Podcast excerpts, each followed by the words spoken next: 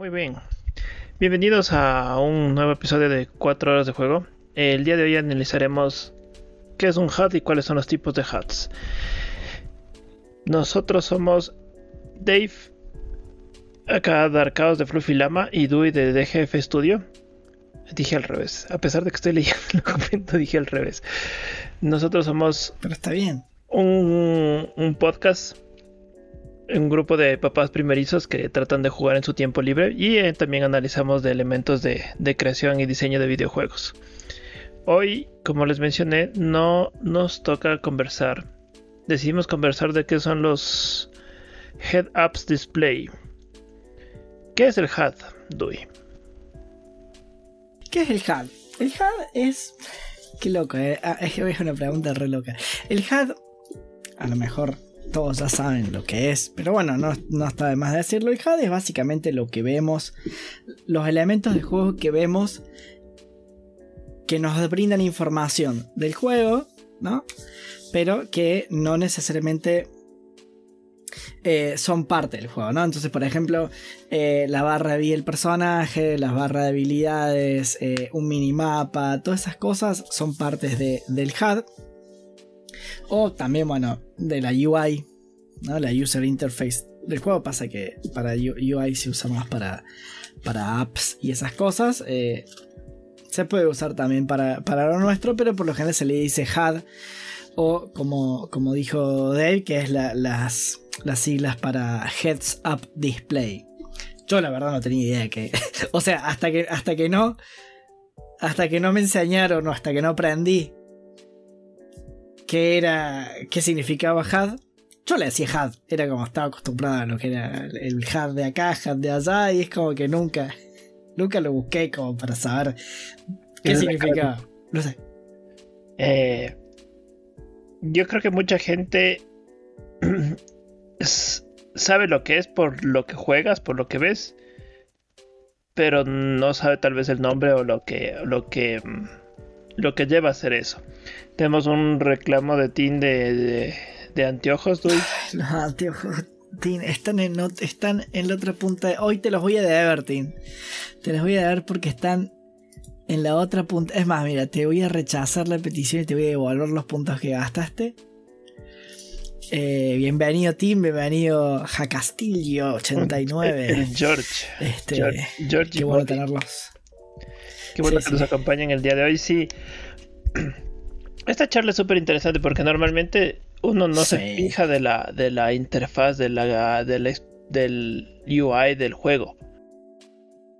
Pues sabes que como diseñador, para mí es... Eh, para mí es una de las... De, la, de los temas que más me gustan. Aprender tipo de HUD fue una de las cosas que más me gustaron. Dice Tina en el chat que cómo los voy a dejar en otra habitación si los tengo que usar en la pantalla. Por la notebook. no estamos en la Cuando uso la notebook, la notebook está lejos. Y bueno. A mí me, parece súper interesante la parte de los, o sea, de, cómo presentar la información, que es la, la lo más importante del, del, HUD. Yo creo que con eso vamos a la, a, a la presentación que tú nos hiciste, con los tipos de HUD y cómo esto integra el espacio dentro del juego con la ficción del juego. Claro. Les, a ver, para, para los que no, para los que escuchen esto después por, por, por una plataforma de podcast y, no tengan la posibilidad de, ver el cuadrito que, armamos para, para el programa, eh, porque estuve escuchando los programas anteriores y me doy cuenta de que eh, en estos programas usamos mucho los recursos gráficos y bueno, eh, por ahí para los que están escuchando puede ser un poco... Eh, nada, un, embole porque es como, va, ¿de qué estarán hablando? Bueno, este, este gráfico es como... Es un cuadro que tiene dos ejes, digamos. en, en que son cuatro combinaciones según si el elemento del HUD, o sea, el elemento de la UI, está integrado dentro del juego, en el espacio, en el mundo, o sea, si, el, elemento del HUD está dentro del juego, o em, Y, el, y el, otro, el otro eje es si el elemento de la UI está integrado en la ficción, o sea, forma parte de la ficción del juego. Porque puede pasar eh, que esté integrado, o sea, que, el, elemento de interfaz de UI esté en el espacio, ¿no? Vos lo veas como parte del espacio del juego, pero que no sea parte de la ficción, no sea como un elemento del universo en sí del juego.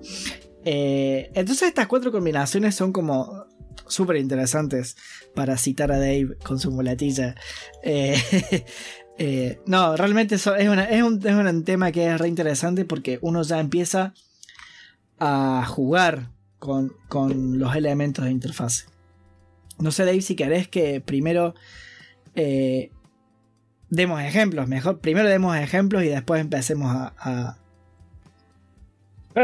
irnos por las ramas. Tenemos la, idea del, del HUD tradicional en donde básicamente te muestra toda la información directamente en el, de alguna forma en el en el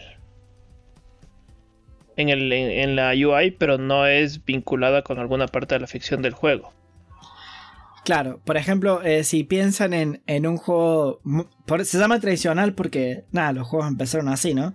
Eh, si piensan en Mario, Mario Bros., ¿Qué tienen ustedes? Las viditas, el conteo de moneditas, em, el conteo de, estrellas, no sé si, si tenés una estrellita te lo muestra en pantalla. Eh, toda esa info que es como una meta información, digamos, de lo que, de lo que está pasando en el juego, pero, pero que no está en lo que nosotros estamos jugando, eh, forma parte de, de, un HUD tradicional. Una barra HP ¿no? En, que en el Dark Souls. Eh, o en cualquier juego que tenga una barra de vida, ¿no? O corazoncitos. Esos son, elementos de, de, HUD tradicional. Están sobre la pantalla, digamos, y nos brindan info. Este, entonces, no forma parte del espacio de juego, ni forman parte de la ficción, digamos, del relato de, del juego en sí. Contrario a los, los HUD eh, inmersivos o diegéticos, como se dice, que el, mejor, que el mejor ejemplo acá es Dead Space, no sé si habrán jugado, eh, pero si, si jugaron Dead Space, eh, si querés poner la imagen porque nos va a servir. si jugaron Dead Space, ya tienen idea y si no, fíjense, búsquenlo en, en, en, internet, alguna una imagen de gameplay. La HP del personaje te la marca en la espalda como si fuera una barrita. O sea, la barrita vida está dentro de la armadura del personaje. Eh, las balas, cuando el, personaje está disparando, eh, tiene como una... La misma arma tiene una pantalla eh, como holográfica, digamos, que te va mostrando el número de balas. Y cuando accedes a tu inventory, te, lo abre como si, como si el personaje lo estuviera viendo. O sea, como si fuera lo que está viendo dentro del casco. Dentro del casco. Eh, entonces, está. Para, para, mí, Dead Space es. Así, Chef's Kiss. Es uno de los mejores eh, eh inmersivos y, y, no, y no diegéticos porque nada, lo logra todo muy bien. Está todo integrado dentro de la ficción del juego. O sea, el inventory no es solamente un inventory de, el típico eh, un botón para ver que, mi personaje está cargando. No, no, realmente el personaje es el que lleva todas esas cosas y es el personaje el que va viendo qué es lo que tiene, eh, qué tiene que hacer. Eh, y a su vez eh, son elementos que están dentro del espacio del juego. O sea, la barra de HP, todo esta forma parte, digamos, del, del juego en sí. Está muy bueno. La barra, el inventario, eh, las balas, porque las balas tú puedes ver directamente en la pistola, siempre te está mostrando cuánta, la, la, cantidad de balas que tienes, ¿no? Entonces es, una forma de presentar toda la información directamente en el juego. Y depende mucho del estilo también de juego, ¿no? ¿Qué, es lo que queremos presentar y cómo queremos presentar? Por ejemplo, uno de los de lo que estábamos hablando temprano, el ejemplo de, Diablo. que, otro Chef Kiss. Es que tiene otro Chef Kiss que es una presentación de HUD que no es eh, die, ¿cómo es la palabra? Siempre se me va. Diegético. Diegético, gracias. Claro, no es un, no es un más diegético, pero está dentro de la ficción, o sea, podríamos decirle que es como un metahad. Claro, Diablo, Diablo, eh, en realidad no. Diablo es raro porque tiene todo un poco. Que es, a eso también es una cosa a la que quiero llegar. Eh, Diablo tiene cosas de MetaHUD y cosas de HUD espacial. Eh, HUD espacial es cuando el elemento de la UI, de la UI está integrado en el espacio del juego, por eso se llama espacial, o sea, en el, mundo del juego, pero eh, no está integrado en la ficción.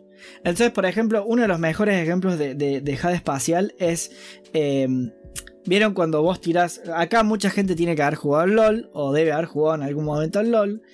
Eh, y si no, hay mucha gente que tiene que haber jugado al WoW. Entonces yo estoy seguro de que todos ustedes eh, en algún momento han jugado. No, el, del WoW poneme, no me pongas el, el del Hollow Knight. Si querés poner la imagen. Cada vez que ustedes tiran una habilidad y les marca el área donde quieren tirar la habilidad, eso es un elemento de HUD espacial. Porque no está dentro de la ficción del juego, ¿no? O sea, no es que el personaje vería el área eh, donde va a tirar el spell, sino que a uno como jugador te están poniendo dentro del espacio del juego el área de efecto donde tu spell va a actuar. Cuando vos tiras un... Ah, no me acuerdo cómo se llaman los, los, los spells en el LOL que, son disparos, que son shots y los tenés que apuntar. Tienen un nombre, estoy, pero estoy súper. ¿Cómo? Skillshot. Skillshot, uh, era shot, lo, estaba diciendo, skillshot, gracias. Eh, los skillshots eh, te marcan hacia dónde va a ir el, proyectil, eh, entonces uno más o menos calcula en base a esa proyección que te, que te muestra el,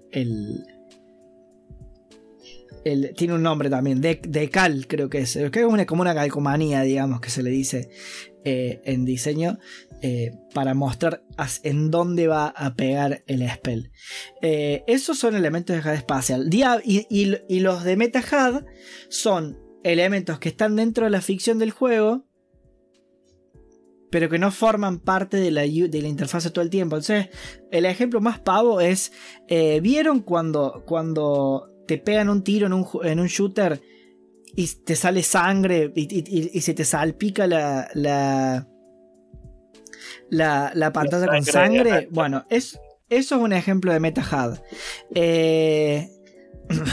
¿Sabes qué es otro ejemplo de MetaHUD que, que, que, estuve pensando hoy en la, en la tarde? Eh, la cantidad de vida que tienes en Mario Bros. Porque en ningún lado tienes como una barrita para saber si si, si tienes, si cuánta, cuánta vida tiene, vida entre comillas en Mario Bros, sino si eres un Mario chiquito o un Mario grande. Claro. Es una representación visual de cuánta vida tienes antes de, de morir, ¿no? Puede ser. Puede ser. Acá Google tiene razón. Justo pusimos un ejemplo. La, la interfase del WoW es fea.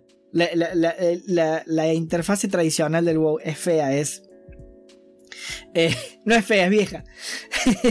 este. Pero. Era el ejemplo de dejada espacial. Podría haber puesto la del diablo. Bueno, no importa, yo quería esta porque se veía muy, muy. Se veía muy on point el decal eh, del área de la spell del Death Knight. Em, ah, vos le pusiste el diablo. ¿Qué le pusiste? ¿El Diablo 2? ah, Diablo 2, ok. Es el, el Resurrect. Ok, eh, em, el Diablo 3 es un ejemplo raro que a esto yo quería llegar porque tiene elementos de... Eh, es como, debería ser inmersivo, ¿no? Porque vos tenés, tenés elementos de HUD que están dentro de la ficción del juego, sí. Tenés elementos del HUD, del que están dentro de, del, del espacio sí, pero no es diegético, porque tiene un montón de, de, partes del HUD que son eh, información, que es HUD tradicional, eh, Pero tenés muchos elementos de meta HUD, onda cuando te estás muriendo se te empieza a poner la pantalla eh, roja. Em, no, sé, no sé si cuando tenías algún buff pasaba algo también en la pantalla, no me acuerdo. No, los buffs se, ponen, eh, se en la parte de abajo. Ah, se te está aquí abajo, verdad. Entonces es tradicional. Pero tiene un montón de cosas de HUD espacial, ¿no? Dónde vas a tirar la habilidad, eh, eh, todo ese tipo de cosas. Em, son plenamente eh, HUD espacial. Em, otro, otro, ejemplo de HUD, de meta HUD para que no nos quedemos solamente con, lo de las, salpicadores de sangre, que yo sí puse en la presentación el Hollow Knight, que ya que lo estuvimos jugando, eh, en un caso muy puntual que es cuando el caballerito ve el mapa, eh, vos podés seguir jugando, te podés seguir moviendo mientras vas viendo el mapa. Y vos lo ves a él que abre el mapa. Y lo está viendo. Y entonces eso, claro, él está viendo el mapa vos estás viendo lo que él está viendo. Entonces, forma parte de la ficción del juego.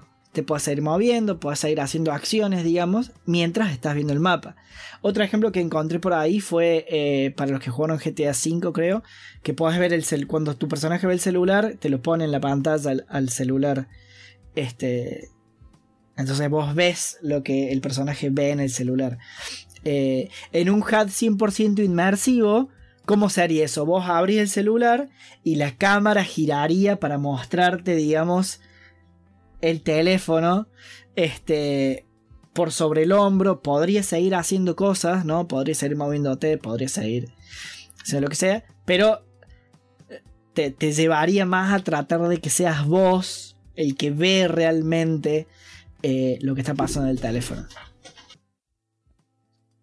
Sí, es los juegos mezclan entre los diferentes tipos de HUDs porque no siempre funciona. Por ejemplo, un juego que sí creo yo que funciona al ser completamente diegético es el Hellblade eh, Sacrifice. Que es el que, que tenemos que estar jugando. El que estamos... Ahora. Ajá. Tú no tienes ningún tipo de interfaz que te, que te muestre el juego todo es diegético y todo es dentro del universo. O sea, tienes cuando te estás muriendo igual tienes el parpadeo en la, pantalla.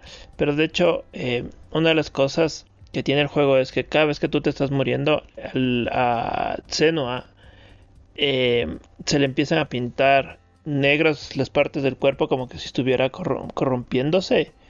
Y tú tienes una retroalimentación visual en el personaje de cada vez que te mueres cuántas veces has fallado porque va creciendo la, mancha esta negra.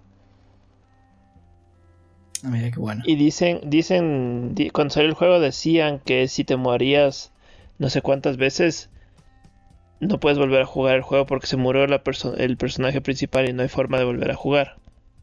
Eso dijeron que iba a pasar. Tengo entendido que no era tan cierto, pero esa era una, una de las ideas que, que estaba dentro de, de, del juego.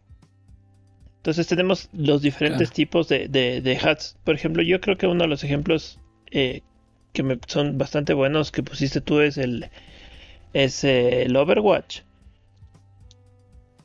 Porque realmente es súper, súper tradicional en el sentido de que tienes una barra de vida, un cargador del, del, del ult y al lado derecho tienes el contador de balas y el, el, el para cargar los, los poderes.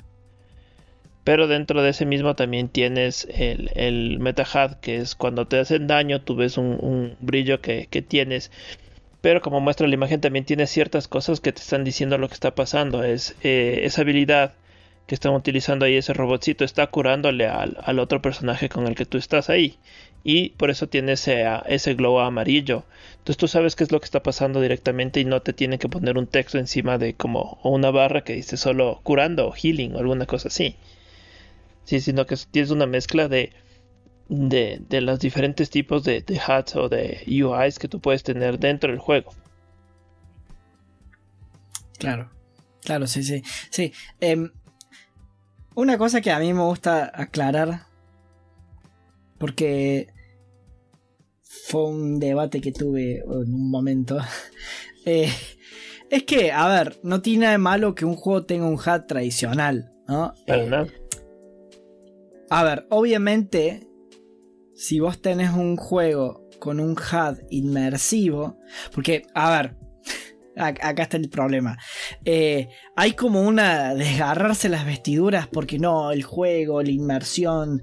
Y si se acuerdan lo que hablamos de Flow Theory, que te hace entrar en esto de flow y que te hace perder conciencia de lo que vos estás haciendo.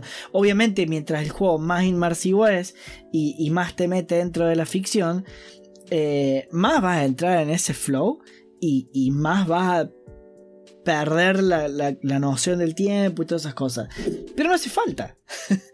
Eh, no hace falta que el, que el, HUD sea inmersivo para, para, para llegar a eso. Y de hecho hemos jugado juegos muy buenos con, con HUD tradicional. A ver, Hades tiene HUD tradicional. Totalmente. Y, y, no sé si llega a, Tiene algunas cosas, por ejemplo, por supuesto, en HUD espacial. El mismo caso el diablo. Tiene algunas cosas de espacial como para, qué sé yo, cuando tiras los misiles con el, con la... Oh, no me sale la, con el Exagriff. Eh, te pone el área donde va a caer el misil. Eh, que eso sería un elemento espacial. Eh, tenés el cuando te estás muriendo también se te pone todo rojito. Bueno. ¿Cómo? Cuando lanzas el escudo tienes ese charge. O la lanza. Claro, cuando cargas el escudo y vas a hacer el te, te dice. Claro, cuando cargas el arco. Eh, tiene elementos de HUD espacial.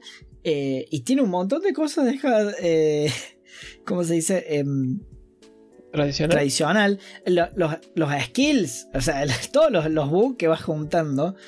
Te lo va te los va acumulando al costado de la página y te va clatereando esa zona del, del, de la interfase y ni te das cuenta. O sea, es como. Te, te, reacostumbras. Claro, es, la cosa. O sea, la, la, en el momento de pensar en, en, el desarrollo del juego, hay que ver de estos elementos de la interfaz gráfica, del UI, del HUD, cuáles son la mejor forma de representar información hacia la persona que está jugando. Entonces, por ahí, eh, yo creo que ahorita uno de los ejemplos que yo puse. Este juego eh, se llama Into the Bridge. Es de los mismos creadores de FTL, Faster Than Light. Es un juego de estrategia que tal vez la primera vez que tú ves esta, esta diapositiva, esta, esta foto, es una captura del juego. Eh, tal vez no se entiende. Sí, es, difícil entender si no has jugado el juego. Pero tiene elementos que si tú te, te fijas y empiezas a entender, eh, son claros. Entonces, por ejemplo, o sea, tenemos un botón que dice finalizar turno, que es directamente. Pero al lado izquierdo tienes la vida y los personajes con los que tú estás jugando. Y lo más importante de todo lo que tú estás viendo ahorita es lo que van a hacer los enemigos. O sea, los monstruos que están ahí, los bichos que están ahí, demuestra que van a hacer en el siguiente turno. Para que tú pienses exactamente qué es lo que tienes que hacer.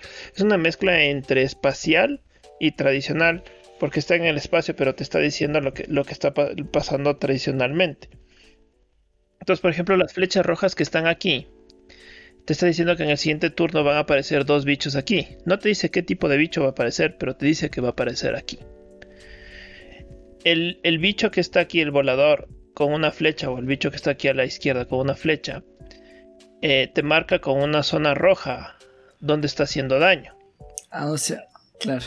Entonces, sé que si no has jugado el juego es un poco difícil de entender y si estás oyendo esto es más difícil aún. Pero la forma de, presentarte la información en este juego eh, es una forma en la tal cual que te presenta para que tú tengas eh, la información para que puedas tomar decisiones tácticas eh, durante, durante la batalla. Los desarrolladores hablaban que al principio no mostraban lo que iban a hacer los, los enemigos. Entonces perdía mucho el sentido de, al momento de ocultar esa información, el jugador no sabía qué es lo que iba a suceder y le tocaba más o menos adivinar. Y por más experiencia que tú tengas adivinando lo que van a hacer los bichos, no siempre es satisfactorio esa idea de adivinar. Más satisfactorio para el jugador es ver lo que está sucediendo, hacer una estrategia y ejecutar esa estrategia. Entonces, ¿qué sucede? Eh, al presentar este tipo de información y la información directamente desde una forma de, del HUD, eh, vuelves más em, interesante el juego. Entras en el estado de flow que habíamos mencionado. Es, un, es, es, es, una presentación de la estrategia como tal. Entonces tienes elementos de todo en lo que tú puedes utilizar para llegar a hacer que el juego sea más interesante para el jugador. Claro, porque el, tema del HUD, eh, hablando de, elementos formales de, lo que sería el diseño, eh, es puro y duro qué información, que es lo que está diciendo de qué información vos le brindas al jugador. Entonces, eh, en algunos programas hemos hablado un poquito, de, supimos hablar de, elementos formales y, la información que se le ve, que, le brindas al jugador en cada momento. Em, y el HUD es eso. Eh, ¿Por qué hablo de, la información que le brindas al jugador? Porque en un juego de mesa, que son tradicionalmente de donde vienen los juegos, eh, uno tiene que pensar muy bien eh, qué información pueden ver cada jugador en qué momento. Y ahí es cuando hablamos de información pública, privada e individual. Eh, creo que así eran las. las o, pública, privada y, oculta. Sí, creo que es así. Pública, privada, oculta. La, pública es la que pueden ver todos. La privada es la que puede ver solamente uno. Y la oculta es la que no puede ver nadie. Eh, entonces, por ejemplo, si jugaron club, la, la, información que está adentro del sobrecito para saber quién mató al dueño de la casa, eso es información oculta. Eh, las cartas de un deck, ¿no? Mientras están en el mazo, es información oculta para todos.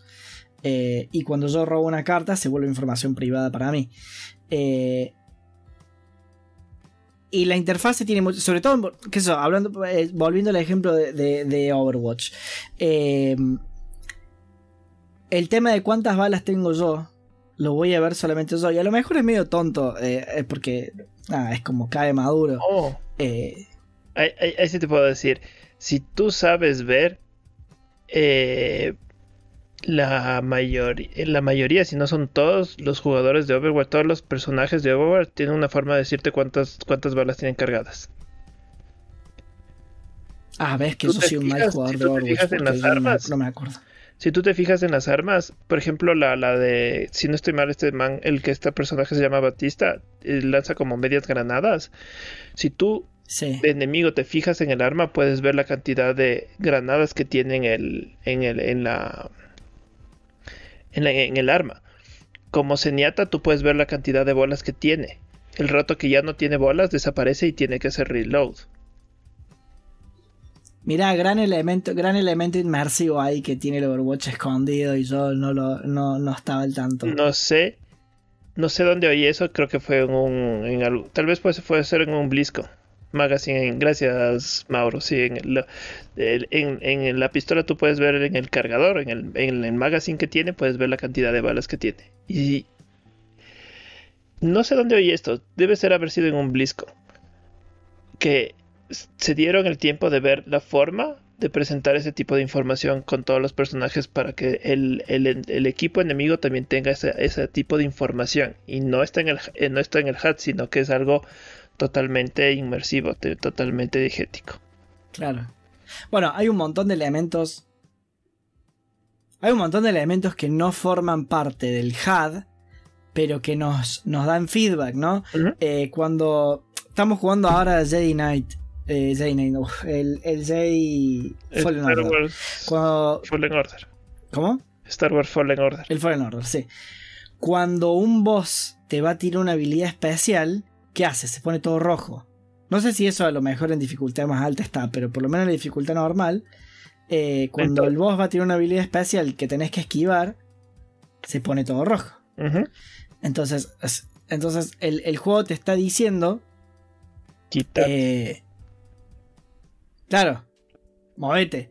Que me imagino. Ah, mira, ves, en, dificultades más altas no está eso de ponerse todo rojo. Solamente tenés que, tenés que confiar en que te vas a dar cuenta de que, de que, de que reconoces la animación. A esto quería saber yo. Hay veces que es la animación la que te da el feedback de, de, qué es lo que está por pasar. En otros juegos el sonido. En, en el... ¿Cómo se llama? En el Death Door. Cuando un bicho te iba a hacer un ataque, había un sonidito, había una animación. Eh, ah, míralo, el bestia de Ghoul. Dice que acabó el J. No me extraña. Grandmaster 100%. Acabó el J Fallen Order Grandmaster 100% completion del juego. Bueno, está bien. Me, saco el sombrero. Yo estoy renegando con. Ah, estuvo un tiempo sin trabajo. Ok. Eso explica muchas cosas. no, es un juego complicado. Los Souls-like son juegos complicados, ¿no? Y que. que... A ver, los, los Souls-like tienen una cosa muy que a mí me gusta mucho y es que son todas interfaces eh, tradicionales, ¿no?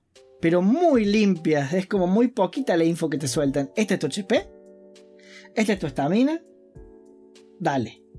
Y te, a lo mejor te dicen cuántas pots tenés dando vueltas. Estas son la cantidad de spots que tenés disponibles, que en el, Fallen Order son los Steam Pack. Eh, que es chiquito lo que te dice. Abajo, abajo chiquito te dice, te quedan tres, te quedan dos. Este.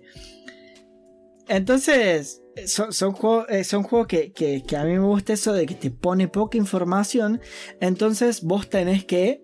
Eh, valerte. Bueno, y yo quería hablar justamente del Fallen Order porque tiene, tiene un montón de elementos super inmersivos que, a mí me gustaron muchísimo. El árbol de talentos. Eh, el árbol de talentos. Que es el árbol de, el árbol de talentos me pareció una cosa maravillosa.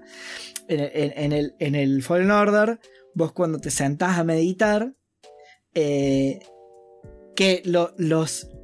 Otra cosa loca, las, las... Los lugares donde podés meditar y, y los lugares donde podés sentir el eco eh, del, de un eco de la fuerza brillan en azul. Y eso no lo puede ver cualquiera, lo puede ver tu personaje porque es especial. Lo puede ver Cal, que es especial con, esa habilidad en la fuerza. Este. Estoy sonriendo como una quinceañera, ¿no? Porque me gusta. me gustaron mucho esos elementos del juego. Eh, empecé muy entusiasmado porque era muy porque era Star Wars, estaba ahí todo Star Wars. Después me di contra una pared porque era un Souls like y yo quería hacer muchas cosas y no, era un Souls like. Entonces ahí me, me, di un baldazo de agua fría y después ya me empecé a enamorar de vuelta del juego porque más allá de que sea Star Wars tiene todas estas cosas que a mí me gustan mucho. Eh, y eso de que los ecos estén brillen y vos los puedas ver es un elemento muy inmersivo. Está dentro de la ficción del juego, está dentro del espacio del juego. Eh, y, vos lo ves y decís, ah, tengo que ir para allá porque brilla azul. Eh, y otros dos. un elemento que te llama la atención. Sí. Para que, te pide que vayas allá.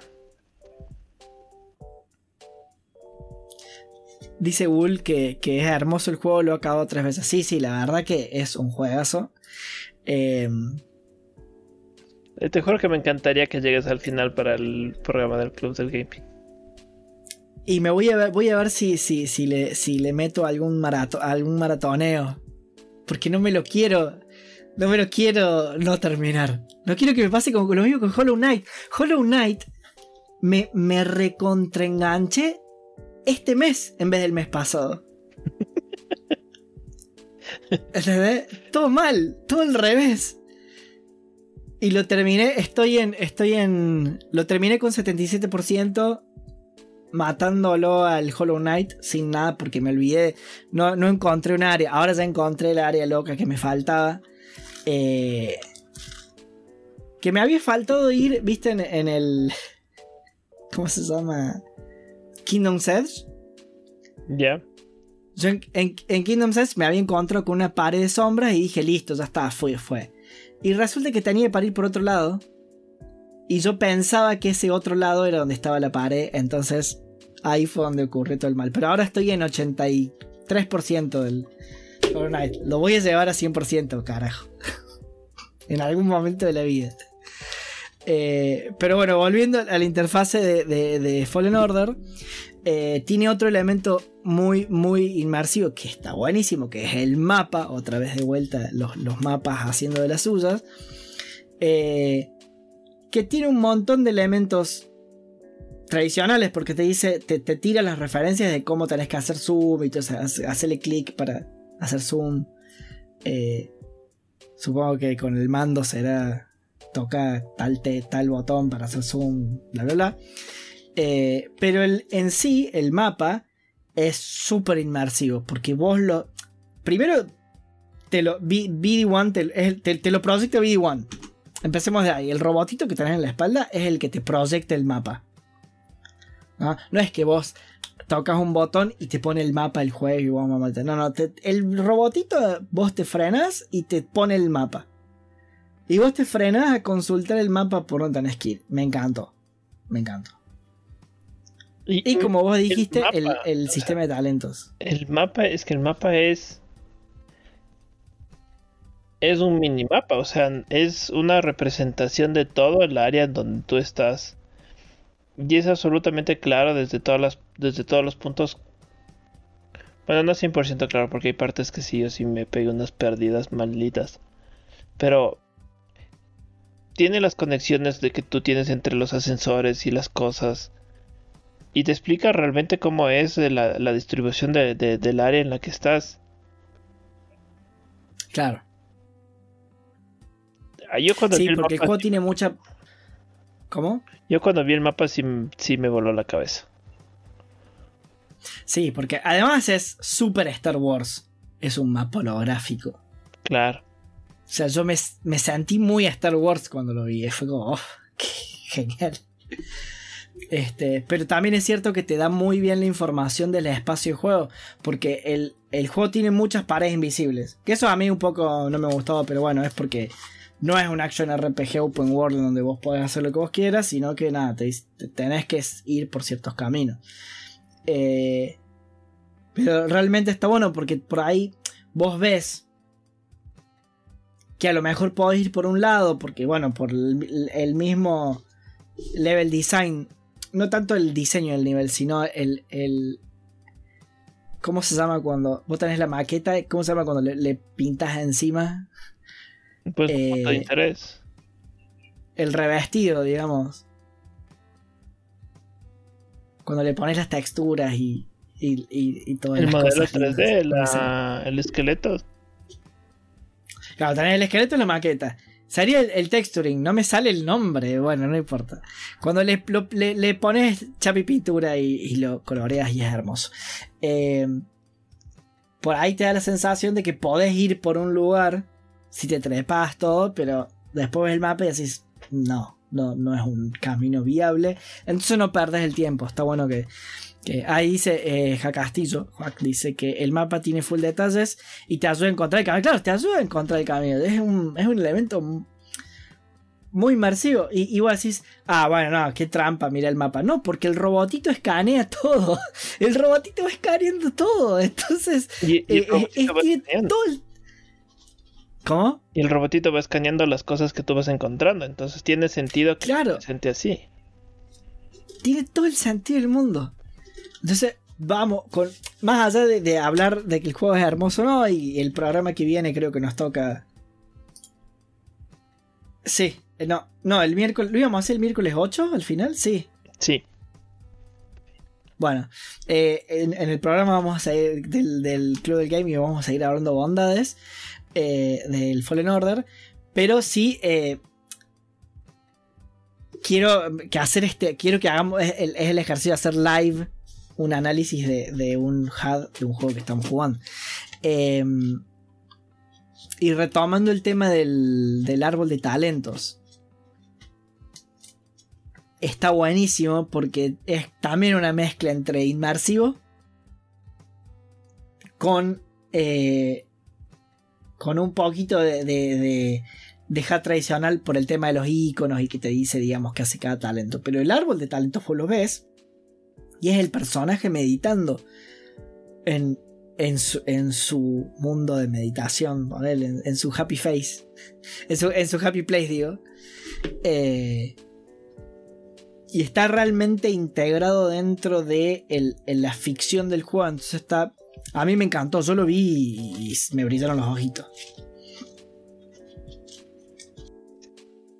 Y además, el momento que tú ves los, los iconos que te presenta, tienes la opción de ver una pequeña animación o un pequeño video de lo que hace la, habilidad que vas a, aprender, ¿no?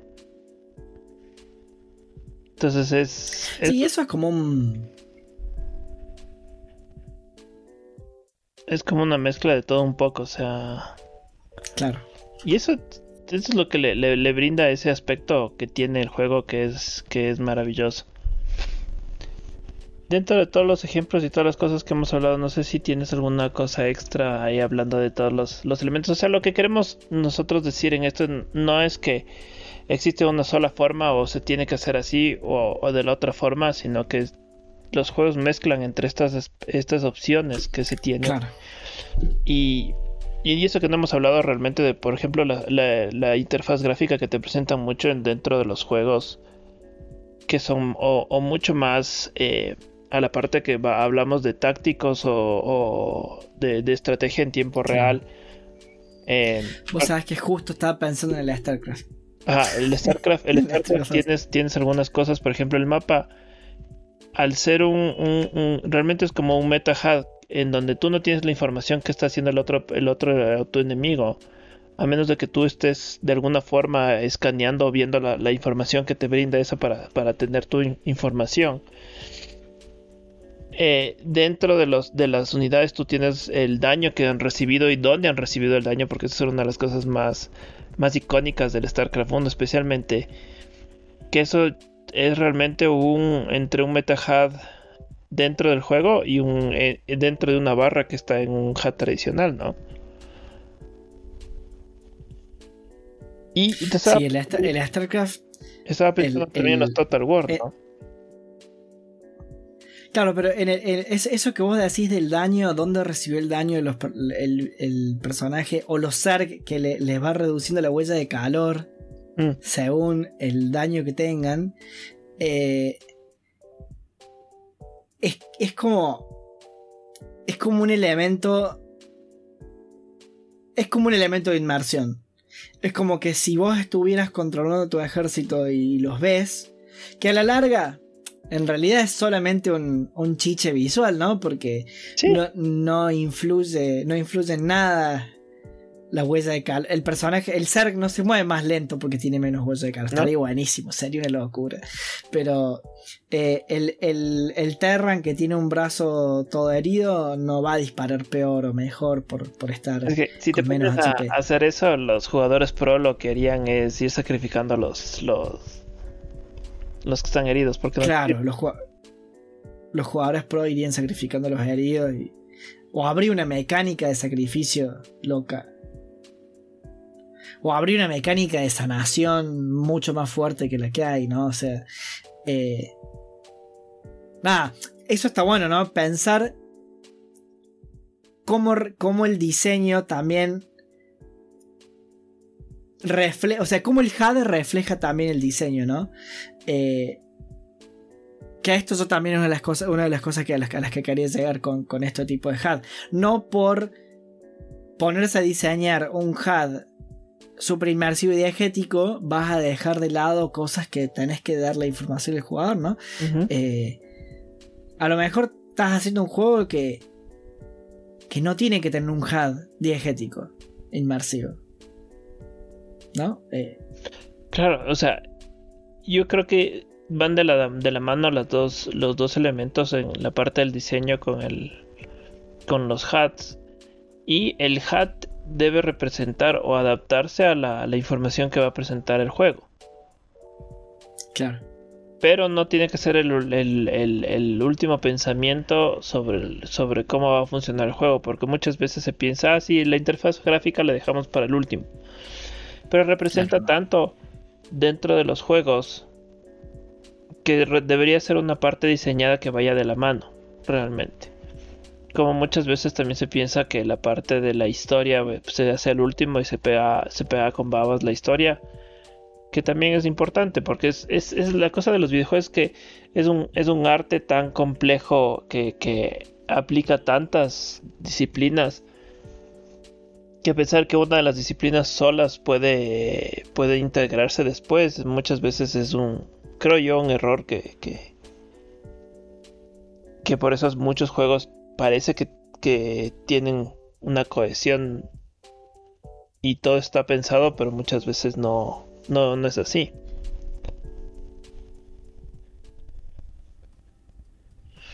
Tal cual, tal cual.